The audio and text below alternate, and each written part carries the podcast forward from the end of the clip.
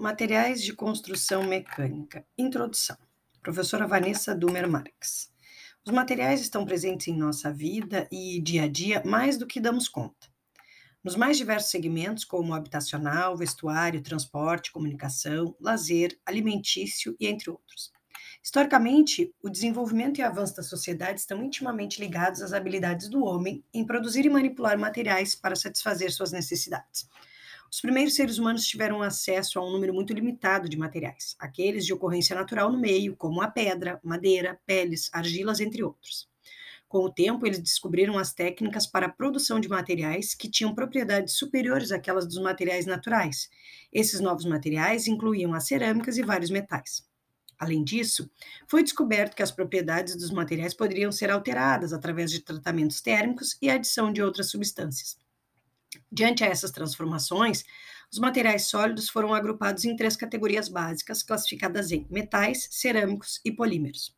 De acordo com o Callister 2012, essa classificação está baseada principalmente na composição química e na estruturação atômica dos materiais. Ainda existem os compósitos, os quais são materiais oriundos de combinações dos citados anteriormente.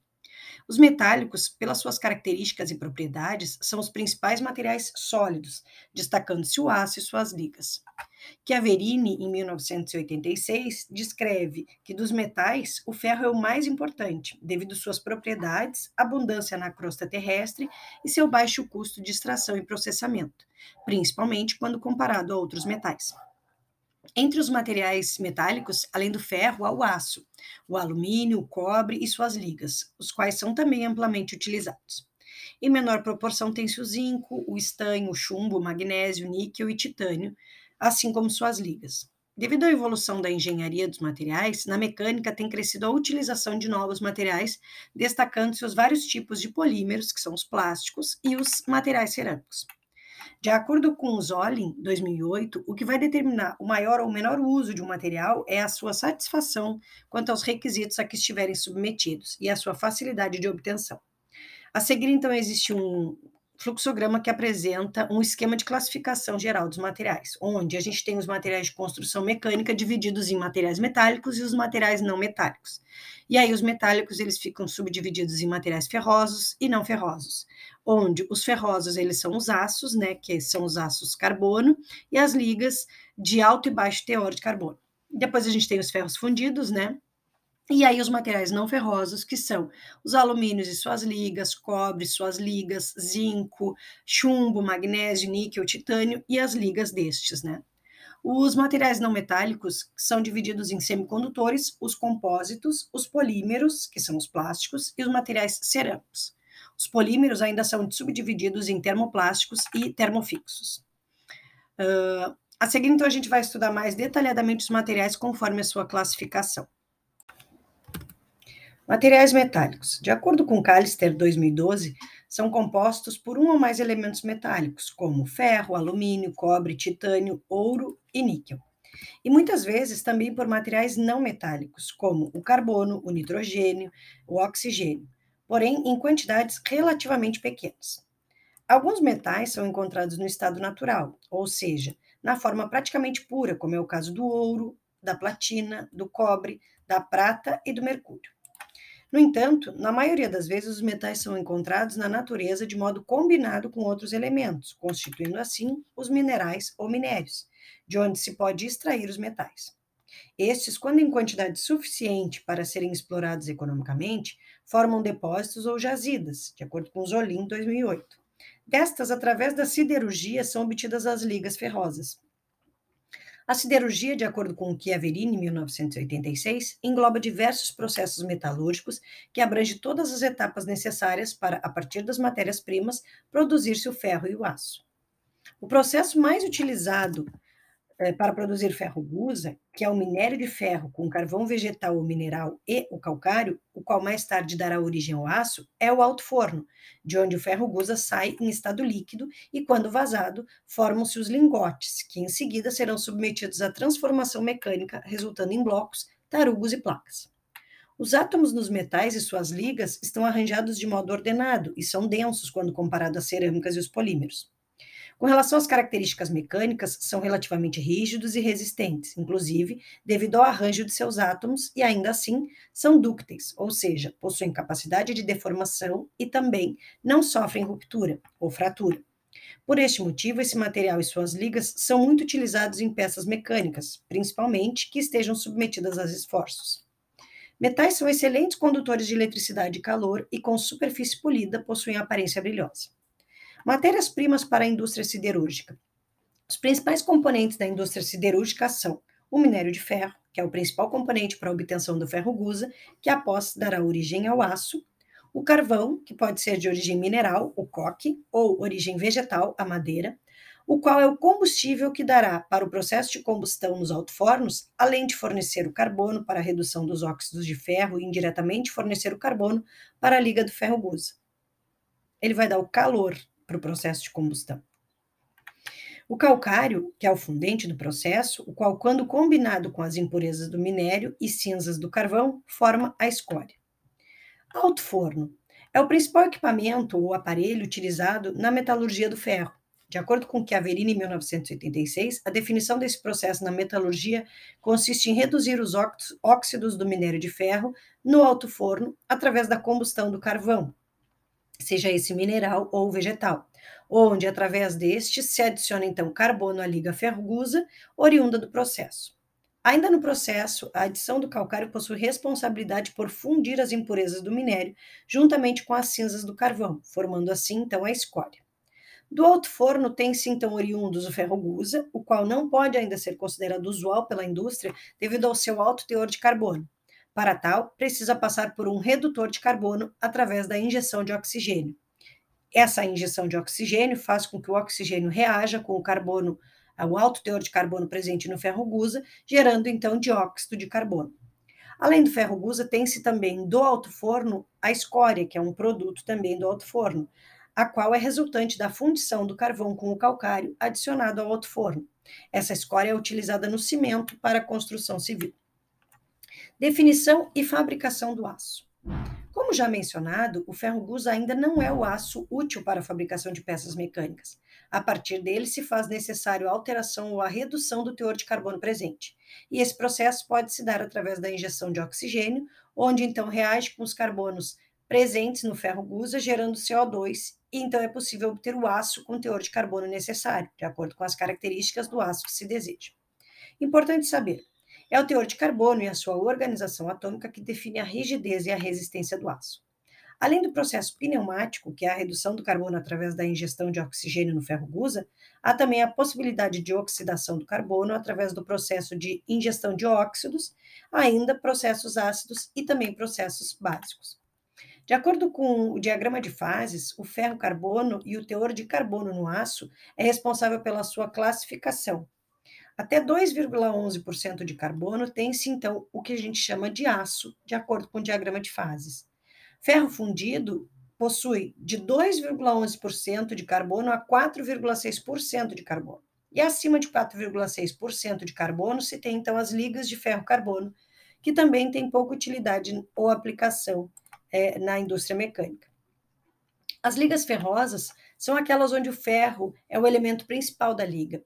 Estas são produzidas em maior quantidade dentro dentre os tipos de metais e são muito importantes como materiais para construção mecânica. Estes são os minérios que possuem maior abundância na crosta terrestre. Teor de carbono e elementos de ligas. Os produtos oriundos da siderurgia são aços carbonos, os quais são formados por ferro e carbono.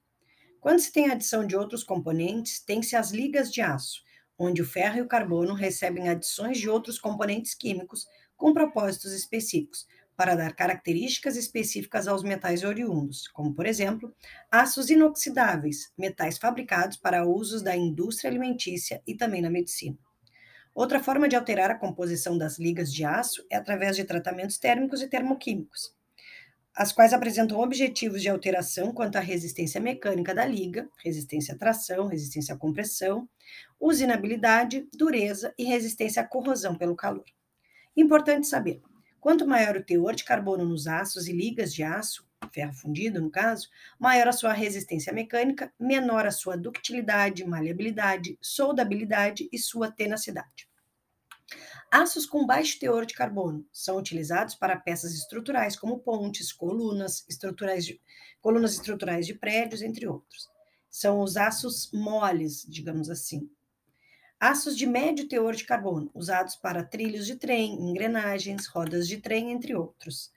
Aços com alto teor de carbono são usados para materiais que necessitam de elevada dureza resistência, como facas, lâminas de serras para metais, molas, arames de elevada resistência, entre outros.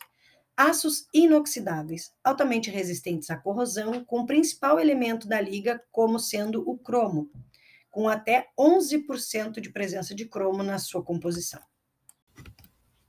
Polímeros. De acordo com o Callister 2016, os polímeros são materiais geralmente sólidos, obtidos através de processos de polimerização química. São mais facilmente conhecidos na indústria como plásticos e também borracha. De origem orgânica, oriundos do petróleo, o qual é uma complexa mistura de compostos de hidrogênio e carbono, os hidrocarbonetos, com ligações covalentes muito longas. Alguns dos polímeros mais comuns são o PVC, cloreto de vinila, o PE, que é o polietileno, nylon, policarbonato, PC, o PET, que é o tereftalato de polietileno, o PP, que é o polipropileno, a borracha de silicone e entre outros. Tipicamente, esses polímeros possuem baixa densidade e massa específica e com características mecânicas em geral diferentes dos materiais metálicos e cerâmicos. Eles não são tão rígidos e resistentes mecanicamente quanto aos outros tipos de material. Muitos dos polímeros são extremamente dúcteis e flexíveis, ou seja, plásticos, uma, um gráfico tensão versus deformação, e assim facilmente conformados sob altas temperaturas e pressão em formas complexas. Em geral, são inertes e assim não reagem em diversos ambientes. Como principal desvantagem, os polímeros possuem tendência em amolecer quando submetidos a temperaturas relativamente altas, o que limita seu uso em diversas situações. No entanto, possuem baixa capacidade de condutividade elétrica e não são magnéticos, diferentes dos metais. Classificações dos polímeros ou plásticos. Termofixos são os polímeros em rede, com cadeias laterais. São os plásticos que, depois de aquecidos e conformados em novo aquecimento, não se modificam mais. Como exemplo desse material, temos o baquelite, que é usado em cabos de panelas de cozinha. Os termoplásticos são os polímeros com cadeia linear. Estes, quando aquecidos, ficam moles, viscosos e, quando novamente reaquecidos, possuem capacidade de serem moldados novamente. Esses são os plásticos mais utilizados na indústria e podemos citar alguns como PVC, PET, PP, nylon e entre outros. Propriedades dos plásticos ou polímeros. Como propriedades podem ser citadas óticas, térmicas, mecânicas, químicas e elétricas, que são as óticas possuem relação com a transparência do material, onde deixam passar até 90% da luminosidade e visibilidade. Térmica destacam-se por serem capazes de resistir ao amolecimento sob o calor. Elétrica são isolantes elétricos. Mecânica são resistentes ao choque, ou seja, não se quebram ou fraturam com facilidade. Possuem capacidade de absorver parte da energia ao impacto. Resistência química capazes de resistir e não alterar ou enfraquecer suas ligações químicas quando sob a ação de moléculas estranhas. Aditivos plásticos são usados para determinar características específicas aos polímeros. Podem ser estabilizantes, materiais de enchimento ou plastificantes. Os estabilizantes são adicionados para fazer com que os plásticos tenham maior resistência à degradação por parte da ação da luz e do calor. Os aditivos plastificantes são para reduzir a rigidez e a fragilidade dos plásticos. Por fim, os aditivos de enchimento são para gerar novos polímeros com maior resistência mecânica, resistência ao desgaste e ao choque. Processos de fabricação de peças e materiais plásticos ou poliméricos podem ocorrer por injeção do material amolecido e viscoso no molde, por extrusão, por insuflação, por processos de alta pressão e temperatura também. Unidade 3. Materiais cerâmicos. No passado, a utilização desses materiais se dava quase que exclusivamente na construção civil, cuja matéria-prima era a argila e suas variações, chamadas de cerâmicas convencionais. No entanto, a utilização de materiais cerâmicos por parte da indústria está passando por mudanças. Atualmente, com a engenharia dos materiais descobrindo novos produtos cerâmicos, as cerâmicas avançadas estão sendo utilizadas, entre outras funções, como ferramentas para a usinagem de metais. Desse modo, os materiais cerâmicos deixam de ser referir apenas a materiais oriundos da argila e passam a englobar uma série de novos produtos construídos a partir de matérias-primas sintéticas, com técnicas de fabricações modernas. Zolim, 2010. Sendo assim, materiais cerâmicos que em primeiro momento são relacionados aos oriundos da argila, como louças, tijolos, telhas, azulejos, passam a englobar também as consideradas cerâmicas avançadas, que são os vidros, cimentos, materiais abrasivos e refratários. Na medicina, os materiais cerâmicos estão presentes em biomateriais, os quais são utilizados pela odontologia e ortodontia. Na mecânica, materiais cerâmicos são também utilizados em velas de ignição, rotores de motores elétricos, pastilhas de freios, entre outros. Esse material também possui estrutura cristalina, ou seja, o arranjo de seus átomos se apresenta de modo ordenado, no entanto, mais complexo que a estrutura cristalina dos metais. Possuem característica isolante e, assim, dificultam a condutividade elétrica. O ponto de fusão das cerâmicas é elevado e, portanto, apresenta boa estabilidade quando submetidos às altas temperaturas. Callister, 2016. Os materiais cerâmicos são duros e resistentes a, a ataques químicos. Importante saber: as propriedades finais desejáveis para esse material são normalmente atingidas quando submetido a elevadas temperaturas, ou seja, quando submetidos a processos de tratamento térmico. Classificação das cerâmicas. Podem ser classificadas em dois grupos: cerâmicas convencionais, que são as cerâmicas vermelhas, revestimentos cerâmicos e a cerâmica branca.